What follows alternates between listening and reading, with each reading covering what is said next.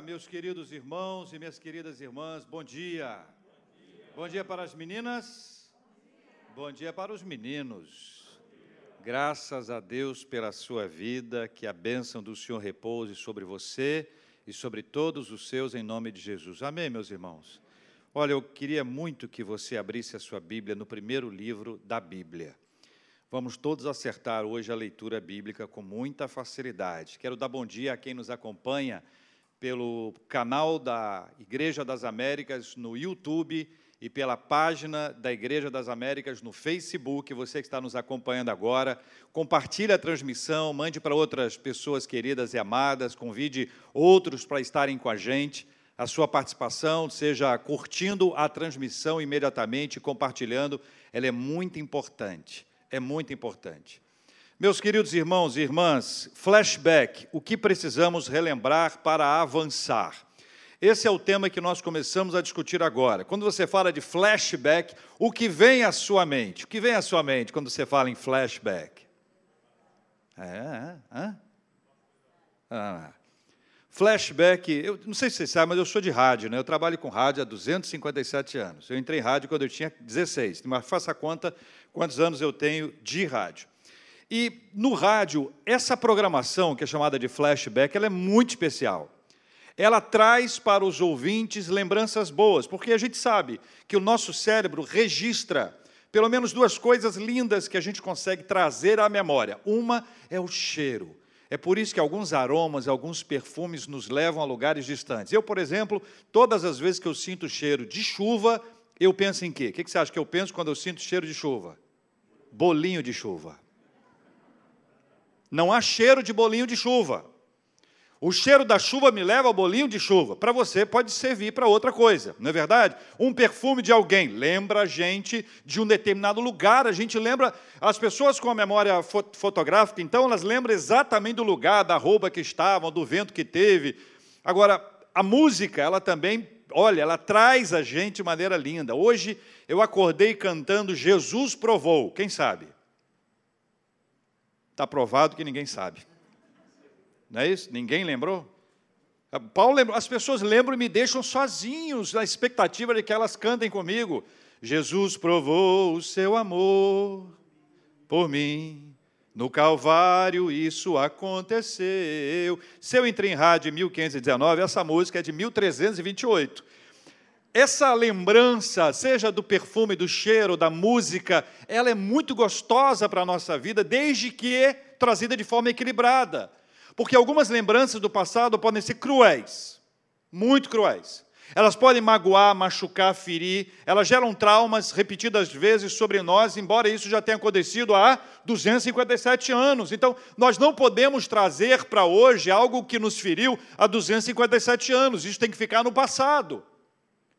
Mas o flashback era interessante.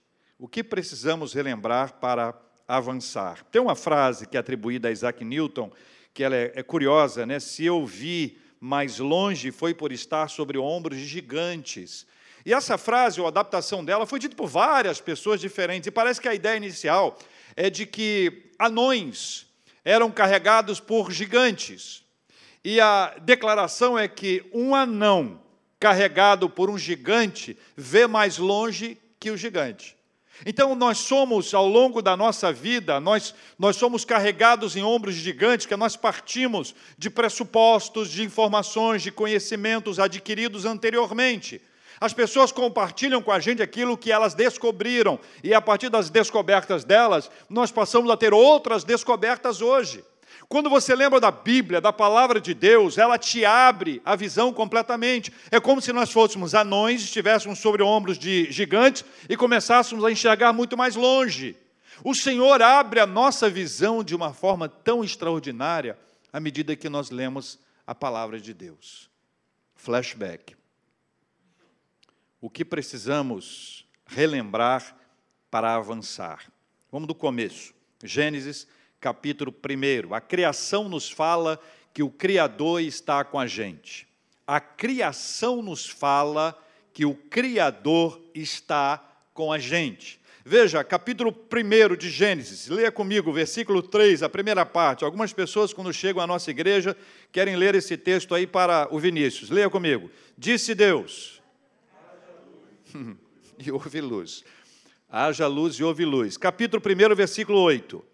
E Deus, e chamou Deus ao firmamento os céus.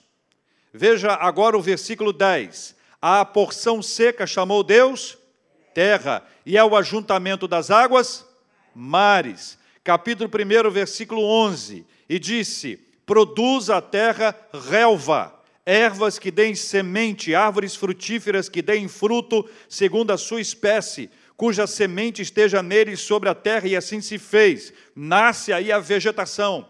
Capítulo 1, versículo 16. Veja que lindo.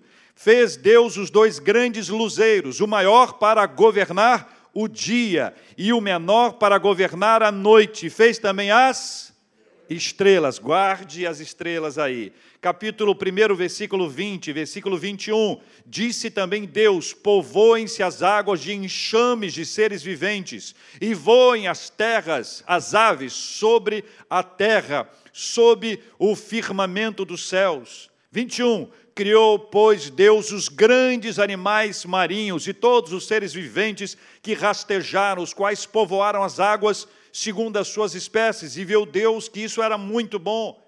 Mais adiante, no versículo 26 e 27, começa o 26 dizendo: Olha, façamos, pois, o homem a nossa imagem e semelhança, e Deus criou homem e mulher. Toda a obra da criação, gente, toda a obra da criação reflete a presença do Criador com a gente. Escuta só nós somos instáveis, uns mais do que outros, concorda ou não? Conhece alguém muito instável? Tem gente que é muito instável. Tem gente que é só instável, tem gente que é instável de vez em quando, mas o ser humano por si só, ele é instável. Deus não. Deus não muda. Existe um princípio que é um atributo incomunicável de Deus, que só Deus tem, que é o, o, o atributo da imutabilidade. Deus não muda. Ele é e ele permanece para sempre. Essa imutabilidade, Deus nos ajuda a lembrar a sua estabilidade. Não há nada mais estável que o nosso Deus e a obra das suas mãos. Então, guarde, por favor, com você e comigo essa ideia. O que há de mais estável veio das mãos de Deus, e o que veio das mãos de Deus nos fala que o Criador está com a gente. A gente é instável, a vida é instável. A rotina muda de uma hora para outra. Nós todos sabemos disso na própria pele, sabemos a realidade dessa instabilidade. Mas nesse processo em que nós estamos instáveis, nós devemos nos lembrar daquele que é estável, daquele que não muda, daquele que permanece para sempre. Mas Deus sabia que a gente iria precisar de algumas lembranças, de alguém para nos trazer à memória de alguém para nos fazer entender e lembrar o quanto ele é estável, para que no processo da nossa instabilidade nós olhássemos para ele e olhando para ele nós percebêssemos por meio da sua criação o quanto Deus está com a gente o tempo inteiro. Eu olho para a luz e de manhãzinha, se você acordar antes do, do sol nascer, é muito lindo você observar isso. Observar isso. A impressão que dá é que Deus nos acorda como pais acordam seus filhos, especialmente quando eles são assim muito difíceis para acordar. Se você tem um filho ou uma filha que tem dificuldade, tem muita dificuldade para dormir e mais ainda para acordar. Alguns têm dificuldade para os dois, outros têm facilidade, mas para acordar é necessário que alguns pais tenham um treinamento especial. E o primeiro treinamento é que eles lembrem como é que eles acordaram no passado. Que alguns gostavam também de esticar, mas acham que os filhos não podem. Mas é lindo ver o seguinte: ó, acorda, filho, acorda, filha, já amanheceu o dia. E quando eu vejo o sol nascer, eu tenho essa impressão que Deus está falando comigo assim: acorda, meu filho, acorda, meu filho, já amanheceu o dia, o sol, a luz chegou e brilhou. A estabilidade do sol, a estabilidade das estrelas, a estabilidade da lua. Eu não fiz nada para o sol nascer e ele nasceu. Deus já trouxe o sol, Deus trouxe a lua, Deus trouxe as estrelas. A noite do dia 12 de junho, as estrelas são concorridíssimas. Os casais apontam para as estrelas e as poesias surgem, as falas bonitas aparecem, mas é lindo ver toda a obra da criação, os animais, Que extraordinária é a visão dos animais, o nascimento, o surgimento, a multiplicação. Quando você pensa na vegetação, e tem gente que é especialista nisso.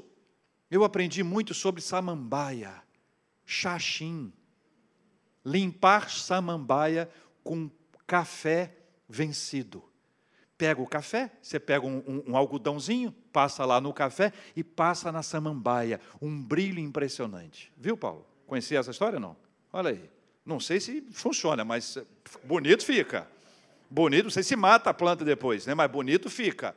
A vegetação, toda essa obra da criação, ela expressa para a gente essa presença do Criador ao nosso lado. A criação nos fala que o Criador está com a gente. E aí você precisa conectar as coisas. Há, por exemplo, em Gênesis capítulo 15, versículo 5, um texto lindo sobre a conexão entre a fé e os céus e as estrelas. Leia comigo esse texto bíblico, gente. Olha aí, ó. Gênesis capítulo 15, versículo 5. Vamos projetar para você ler comigo. Leia comigo. Então conduziu até fora e disse o quê?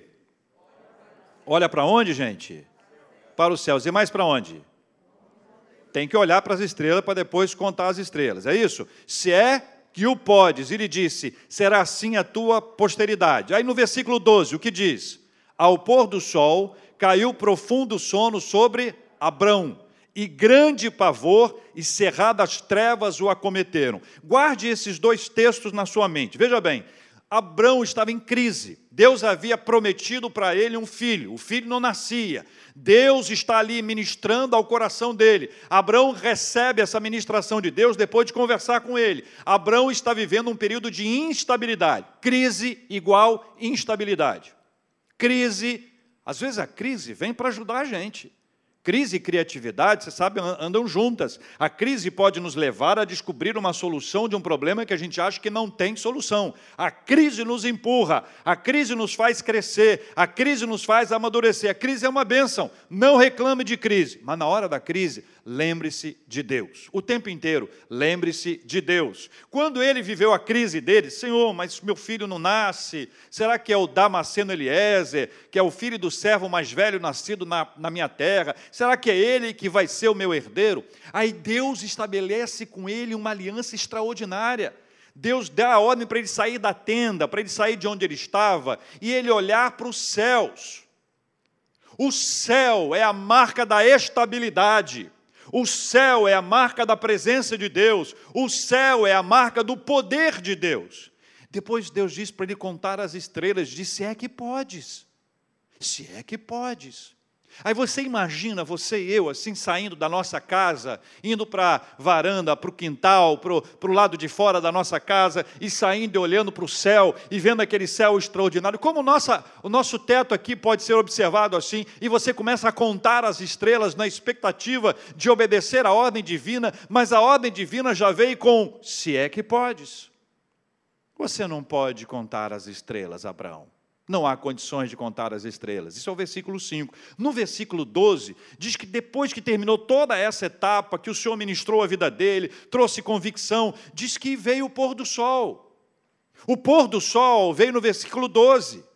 Se o pôr do sol veio no versículo 12, entre o 5 e o 12, não havia ainda acontecido o pôr do sol. Havia a luz então, de alguma forma, Deus está desafiando Abraão a ver além do que se pode ver. Além do que se pode ver. A ideia é simples: é o seguinte, olha, quando você olha para o céu, você pode não ver as estrelas, mas elas estão ali. Se você não pode contá-las, não quer dizer que elas não existem. Se você não vê uma solução, não é porque a solução não existe. Nós, quando vivemos pela fé, nós somos alimentados pela palavra do Senhor, Ele abre a nossa mente, abre a nossa vi vi visão a ponto de nos fazer enxergar aquilo que não pode ser visto pela maioria. Por quê? Porque nós passamos a viver e a ver pela fé. Estabilidade. A vida corre para um lado, para o outro, nós somos agitados de lá para cá, mas nós precisamos trazer à memória o que precisamos relembrar para avançar. Flashback. Primeiro, a criação nos fala que o Criador está com a gente. Está estabelecido isso, meus irmãos? Está estabelecido? Guarda isso. A criação revela ou nos fala que o Criador está com a gente. Segundo lugar, com a gente, Deus nos chama para uma boa conversa. Com a gente, Deus nos chama para uma boa conversa. Veja o que nos diz o capítulo 3, versículo 8. Veja comigo aí, capítulo 3 de Gênesis, versículo 8. Essa, esse texto fala quando aconteceu, o que aconteceu após a queda. O homem já havia pecado. Mas veja o que o versículo 8 nos mostra e nos ensina. Leia comigo quando ouviram a voz do Senhor Deus que andava onde, meus irmãos? Ah, mais o que? Esconderam-se da presença do Senhor Deus, o homem e sua mulher, por entre as árvores do jardim. Então, eu queria lembrar a vocês que essa é, esse é o ponto da conversa. Deus nos chama para uma boa conversa. Na viração do dia, Deus aparecia. O que, que eles conversaram? Qual era, qual era o assunto deles? Né? E conversa boa é conversa sentado. Conversa em pé é conversa gente apressada. Conversa em pé, gente que não, não tem tempo. Acontece isso. A gente encontra com alguém, mas não dá tempo. A gente está em pé. Mas quando a gente tem tempo, a conversa boa é aquela conversa que você senta para conversar. Porque quando você senta, a impressão que dá é que você tem todo o tempo do mundo para a pessoa, embora você não tenha todo o tempo do mundo para a pessoa, mas você tem essa disposição de uma conversa. O tom de voz muda quando a gente está conversando. A conversa não é um discurso. A conversa não é uma pregação. A conversa, a conversa é uma troca. Então, nesse processo, Deus estabeleceu com o homem o princípio do relacionamento. Desde o começo, Deus quer conversar. Deus quer ouvir a nossa conversa, desde o começo. Desde o começo, o processo é de uma troca sincera, verdadeira, real. É aquela coisa que tem um tempo de investimento, tem um tempo de qualidade. Eu vou chamar esse relacionamento com Deus de uma, uma boa conversa. Essa conversa com Deus que gera para a gente uma vida espiritual saudável. E você pode tomar isso como exemplo. Um casal que não conversa tem um problema no relacionamento. Uma hora vai dar problema. Se o casal não troca, não fala, se ele não fala, ela não fala, se os dois não se escutam, vai dar problema. Se pais e filhos não conversam, uma hora vai dar problema. E as conversas, elas não precisam ser como a gente quer. Cada um é de um jeitinho. Eu tinha um amigo, há muitos anos que eu não, não vejo, que ele evangelizava assim, os pares dele. Você vai entender quem são os pares dele. Ele dizia assim: e aí? Cara, e aí? É. É. Aí ele mandava na, na, na testa assim: Jesus. Aí o cara respondia: Jesus. É. Então, é. Jesus. E terminar dizendo assim: a conversa uma bênção. Você é. Cada um com seu cada um. Cada pessoa tem um jeito. Na nossa conversa com Deus, Ele nos chama para estar tá perto dele, porque perto dele Ele conta para a gente coisas extraordinárias, segredos maravilhosos. Diversas ocasiões, Jesus chamou pessoas para estarem perto dele. Tem um versículo em Mateus capítulo 8, versículo 11, que você vai ler junto comigo, que ele diz assim, ó, Mateus 8, 11, Digo-vos que muitos virão do Oriente e do Ocidente e tomarão lugares à mesa. Com quem? Abraão, Isaac, Jacó aonde? No reino dos céus. Pessoas curiosas querem saber se nós vamos conhecer as outras pessoas no céu. Em geral, Algumas esposas querem saber se conhecerão seus maridos no céu. Já ouvi marido dizendo: Ó, oh, é até que a morte nos separe. Eu já ouvi. Alguns de vocês também já ouviram, da mesma fonte. Vamos conhecer quem lá no céu? Ah, pastor, acho que não vamos conhecer Abraão, Isaac e Jacó. Oh, tem mesa no céu. E a refeição? Calma, vamos chegar primeiro, não é isso? Vamos chegar primeiro, depois a gente vê como é que vão ser as coisas lá. Mas esse texto fala de uma conversa de Jesus com um centurião. Um centurião que era uma pessoa que teoricamente estava fora do ambiente da fé. é uma pessoa que não conhecia as Sagradas Escrituras como os judeus. O centurião era romano, ele veio para poder governar sob forte mão militar o, a, a terra de Israel naquela altura. E aí o Senhor vê nele uma fé extraordinária. E aquela fé, Jesus fica tão impressionado que diz: Ó, oh, muitos virão do Oriente e do Ocidente e assentar-se à mesa com Abraão, Isaac e Jacó, sabe aonde? No reino dos céus. Isso para um judeu era um absurdo, porque o judeu dizia que ele era filho de Abraão. Como é que alguém que não é filho de Abraão vai sentar à mesa com Abraão no reino dos céus? Mas Jesus disse, e aqui está exemplificado relacionamento.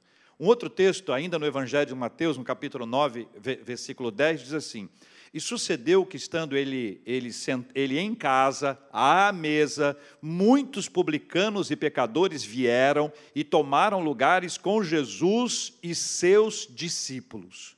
Mais uma vez, aqui, Jesus está no período pós chamada de Mateus, que ele era um coletor de impostos, um publicano, alguém a quem Jesus alcançou e o chamou para ser seu discípulo e para ser um dos seus apóstolos. E aí Mateus se reúne com outras pessoas e Jesus está ali junto com eles. Eles se assentam, eles estão juntos à mesa para uma conversa, para uma fala bonita, para uma troca por uma coisa de falar e de ouvir como é que você está. Escuta aqui, eu tenho que te dizer uma coisa preciosa ao redor da mesa. Eu quero terminar esse exemplo citando Apocalipse 3:20 numa versão diferente, a nova versão transformadora que é muito prática.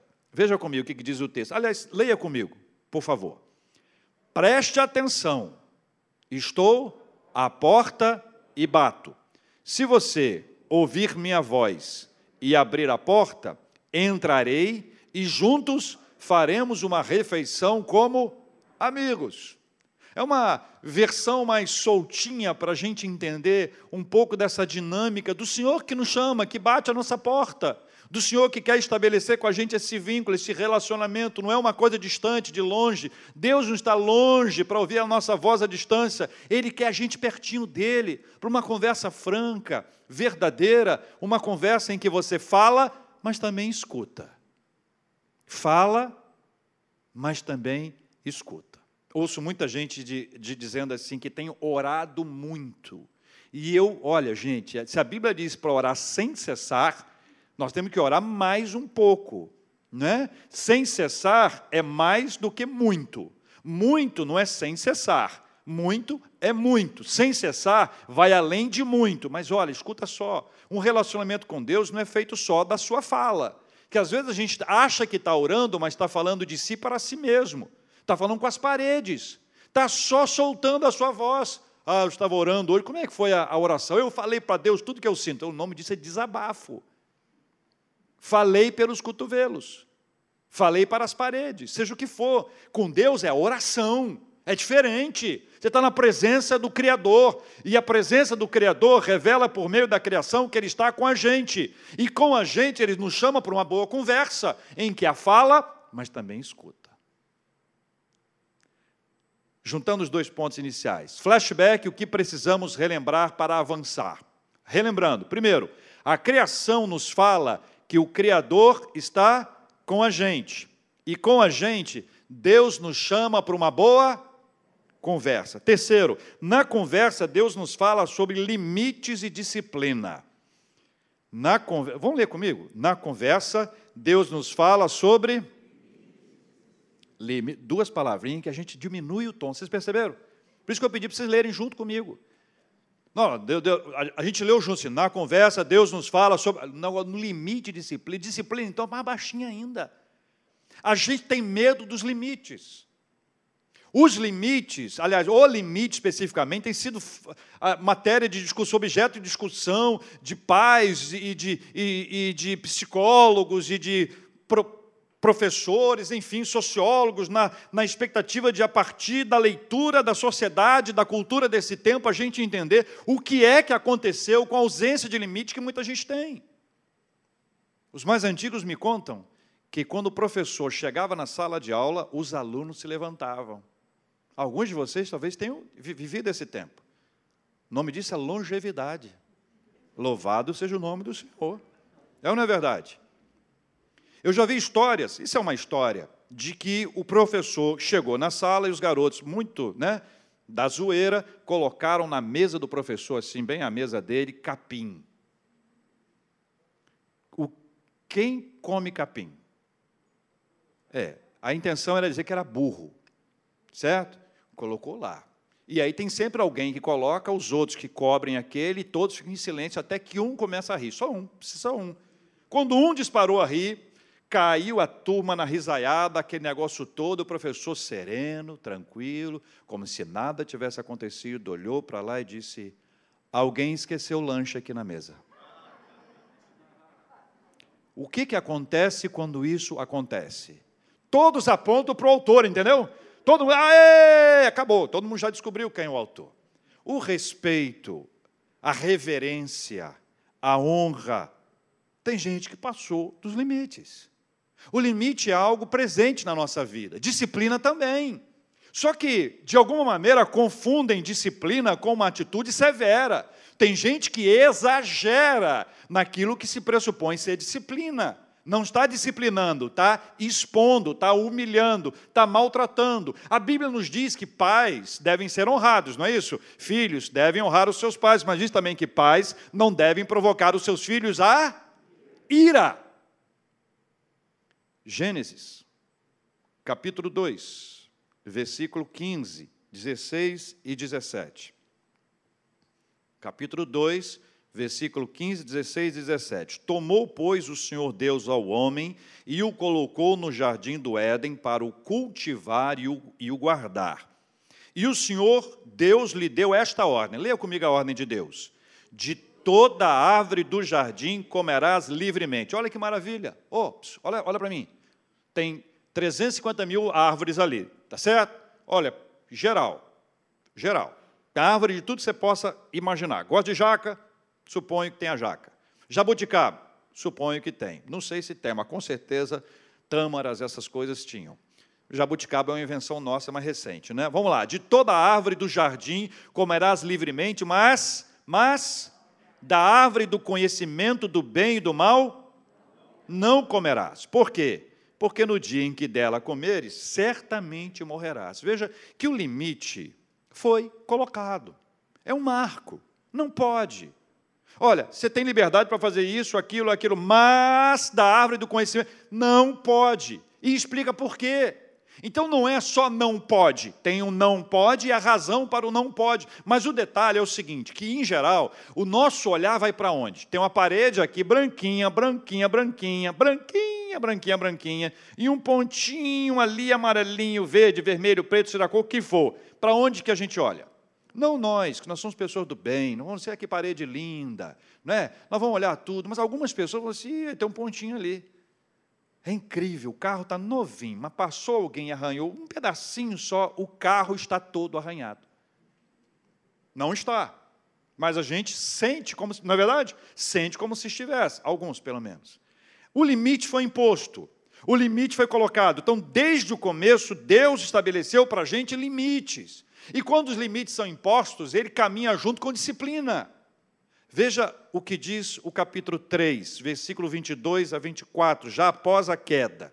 Então disse o Senhor Deus: Eis que o homem se tornou como um de nós, conhecedor do bem e do mal. Assim que não estenda a mão e tome também da árvore da vida e coma e viva eternamente. O Senhor Deus, por isso, o que, é que ele fez? O lançou fora do jardim do Éden a fim de lavrar a terra de que fora tomado. Tem disciplina. Algumas pessoas confundem é, disciplina com ausência de amor. Não é verdade. A disciplina é importante para a nossa vida.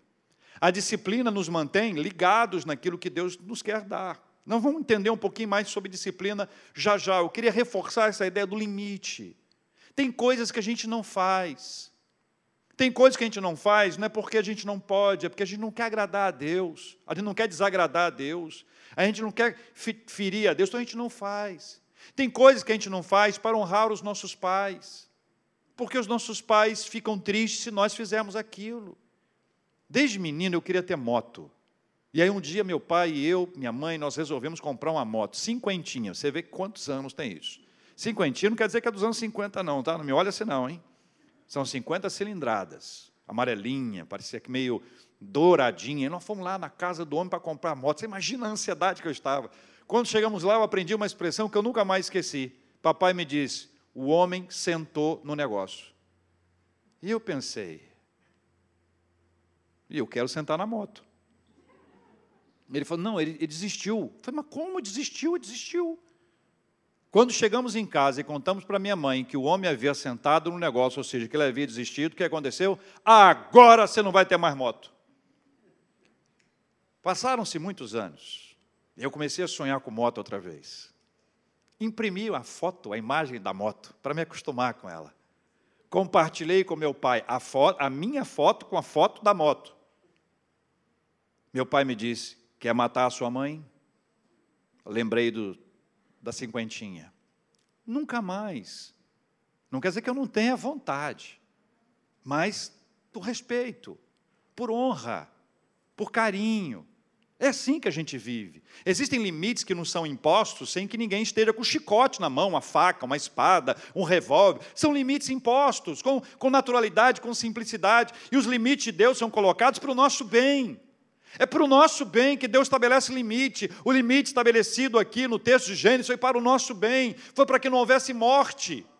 E daquele momento em diante, quando eles são expulsos ali do jardim do Éden, a história do homem muda. Deus havia protegido o homem, o livrado de todos os males, mas a tendência pecaminosa do homem, o pecado do homem, o convenceu a agir contrário à vontade do Senhor. A queda marca essa perda.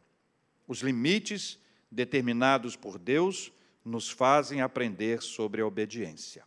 Flashback. O que precisamos relembrar para avançar? Vamos relembrar os três pontos iniciais. A criação nos fala que o Criador está com a gente. Com a gente, Deus nos chama por uma boa conversa. Na conversa, Deus nos fala sobre. Vamos falar alto agora, tá? Na conversa, Deus nos fala sobre Olha como quem já apanhou, né? já, já passou a disciplina, né? Limites e disciplina. Quarto e último, na Bíblia, meus queridos irmãos, nós vamos encontrar na disciplina, Deus nos chama para andarmos com Ele. A disciplina é um processo para nós andarmos com Deus. A disciplina não é a exclusão. A disciplina não é o abandono. A disciplina não é jogar fora. A disciplina é trazer para perto. O coração da disciplina é o tratamento, senão não é disciplina. O coração da disciplina é o amor, é o tratamento, é o trazer para perto, é o envolvimento, é o carinho, é o andar junto. Há muitos que defendem a não disciplina como prova de amor, mas isso não é verdade. Apocalipse 3, versículo 19, diz assim: Eu repreendo e disciplino a quantos amo. Deus só disciplina quem Ele ama. Ah, estou passando por uma prova, Deus está me disciplinando, eu furei o limite, errei, aguenta firme, mas você não está abandonado, não. Deus repreende, Deus disciplina a todos aquele a quem Ele ama. Essa caminhada com, com Deus vai nos mostrar que nesse período que eu vou chamar de pós-paraíso, é um período precioso onde Deus nos fala sobre andar com Ele. E Enoque é o maior exemplo disso, talvez um símbolo disso. Se você sabe o texto bíblico, leia comigo. Se não sabe, pode abrir aí, capítulo 5, versículo 24 de Gênesis. Diz assim: Andou Enoque com Deus e. É 5, 24. Andou Enoque com Deus e.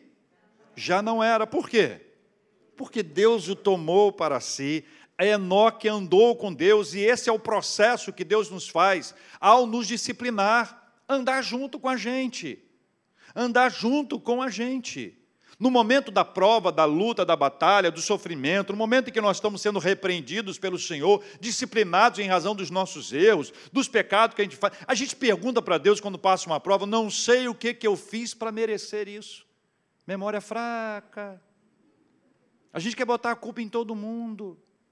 Quer botar a culpa na natureza, em todas as coisas. É curioso isso, meus queridos irmãos e irmãs.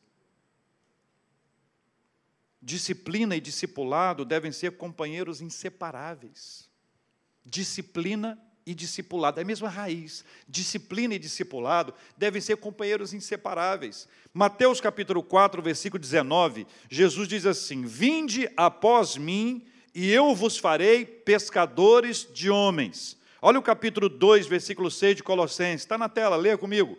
Ora, como recebestes Cristo Jesus, o Senhor, assim andai nele. Nos dois versículos você vê uma ação divina. Vinde após mim, vem, venha comigo, eu vou fazer de você um pescador de homens. Vem comigo. Aprenda junto comigo aqui. Venha. Isso. Agora, não, isso não. Ó, oh, isso não. Assim, desse jeito. OK, aprendeu? Vamos juntos. Segundo, andai nele. À medida que você conhece o Senhor, você vai andando nele, andando com ele, andando por ele, andando para ele. A caminhada é uma constância na nossa vida. A disciplina de Deus não é para nos abandonar, é para nos tratar, é para nos curar, é para nos restaurar. Quando Davi, no seu pranto espiritual, diz: Restitui-me a alegria da salvação, ele sabe que está sob disciplina, ele sabe que a disciplina vai gerar nele a alegria da salvação. As coisas vão voltar a ficar no lugar certo, no eixo, no ponto exato. A disciplina é importante. Ô oh, pais, vocês sabem quando a disciplina é importante e o quanto a ausência de disciplina é perigosa. É muito perigosa. A melhor forma de disciplinar é a conversa. E agora vem a frase que os filhos adoram: Meu filho, minha filha, quando eu bato em você, dói mais em mim do que em você. Aí o filho, olha, você. Vem cá. Experimenta isso aqui. Não é verdade? As pessoas falam frases, depois esquecem dos, que, que elas às vezes não são exatamente, mas escuta, a disciplina é importante.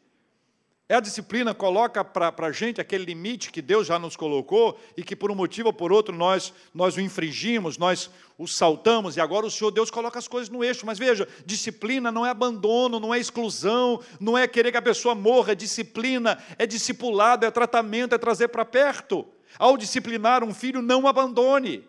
Quando a igreja disciplina alguém, e é interessante que no passado a disciplina era diante de todos, e algumas igrejas ainda assim é. Na igreja presbiteriana do Brasil não é assim.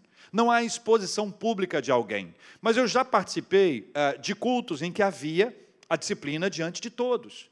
E numa ocasião específica, eu estava da, da, minha casa, eu era vizia uma grande igreja, e da minha sala eu vi o púlpito da igreja. É um lugar ótimo para acompanhar o culto. E aquele dia, aquela noite, era culto de disciplina, que era bom para a gente assistir. Para assistir. E os meus amigos foram sendo chamados à frente para serem disciplinados. E um deles foi disciplinado porque estava andando de mão dadas, de mãos dadas com uma garota. Eu também acho um absurdo isso. Aí ele foi disciplinado. Quando terminou o culto, aonde eu estava? Na porta da igreja para encontrar com ele. E quando ele veio me estender a mão, sai fora. A disciplina é muito importante para a nossa vida, mas se ela não for associada ao discipulado, ela vira apenas um ato qualquer. Deus não nos disciplina sem nos discipular. Eu e você somos chamados para vivermos sob a disciplina, sob a orientação de Deus para o nosso discipulado. Flashback, o que precisamos relembrar para avançar. Alguns valores bíblicos lá do começo dos começos devem ser trazidos à nossa mente. Alguns valores são absolutamente inquestionáveis. A criação nos fala que o Criador está com a gente. A criação nos fala, quando você olhar para o céu hoje, lembrar para as estrelas mais tarde, quando você olhar as nuvens ou perceber a chuva, lembre-se que a criação, a criação fala que o Criador está com a gente. Lembra de Abraão, lembra do vínculo com os céus e com as estrelas, lembra, lembra de todo aquele processo original lá de Gênesis. Quando você vai se lembrar daquilo que aconteceu, lembre-se que Deus está com você o tempo todo da sua vida, seja em qualquer circunstância. Com a gente, Deus nos chama para uma boa conversa. Uma boa conversa. É o tempo da gente se aproximar, a gente baixar o tom, trazer para perto, abrir a Bíblia, pega um café, uma água, um suco, um chá, começa a ler a Bíblia, ouvindo a voz de Deus. comentando com ele mesmo que você está impressionado com aquele assunto, e depois abrindo o coração, falando para ele o que está acontecendo contigo. Na conversa, Deus nos fala sobre limites e disciplina. Embora o nosso tom de voz tenha mudado quando nós falamos limite e disciplina a primeira vez, na outra, a última vez, já foi forte. Sabe por quê? Porque depois que a gente aprende que limite é importante, que disciplina é importante, não é para os nossos filhos, mas é para a gente mesmo, tudo fica mais fácil. Agora, se houver quebra de limite e a disciplina acontecer, Deus está nos chamando para andar com Ele. Ele não abandona a gente. Deus não nos exclui. Deus não nos expulsa. Ele nos chama para andar com Ele. Amém, meus irmãos? Vamos orar, queridos. Vamos colocar diante de Deus esse assunto, a nossa vida, a nossa história e tudo isso que está acontecendo com a, com a gente, porque é importante que a gente traga à memória aquilo que pode ser importante para o nosso avanço, flashback, o que precisamos relembrar para avançar. Quero pedir que vocês se coloquem de pé, por gentileza. Vamos orar juntos.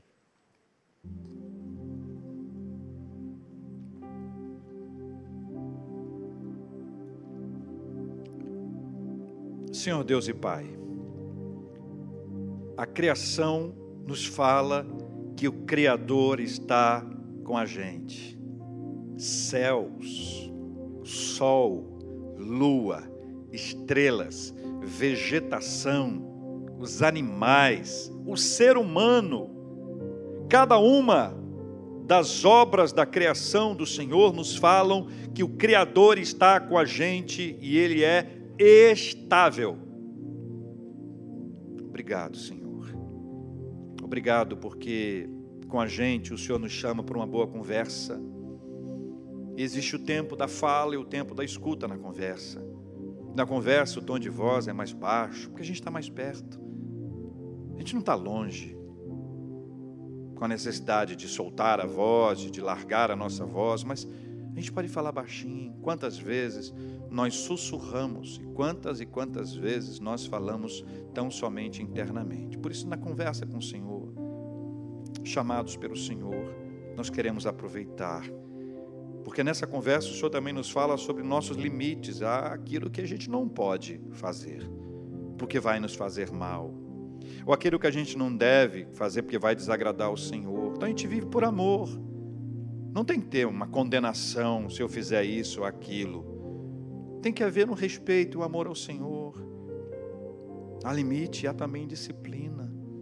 E se a gente quebrar o limite, o Senhor nos oferece a disciplina. E a disciplina não é abandono. A disciplina nos chama para andarmos com o Senhor. A disciplina nos fala sobre discipulado.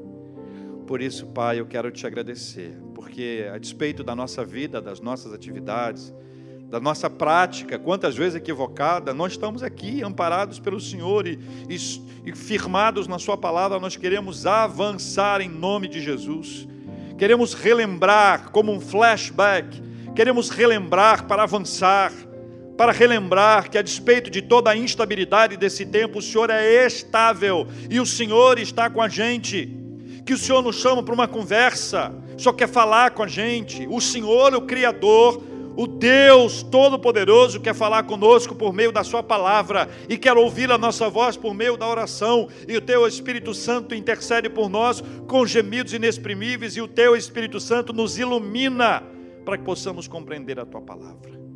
Deus querido, muito obrigado, porque nos limites nós encontramos o Seu amor na disciplina, nós percebemos o quanto o Senhor nos ama, e no discipulado, nós aprendemos a caminhar com o Senhor.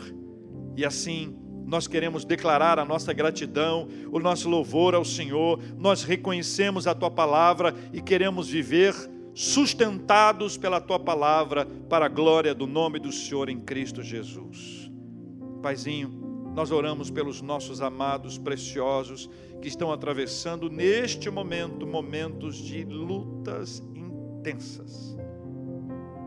Cuida, Senhor Deus, daqueles que estão nos hospitais,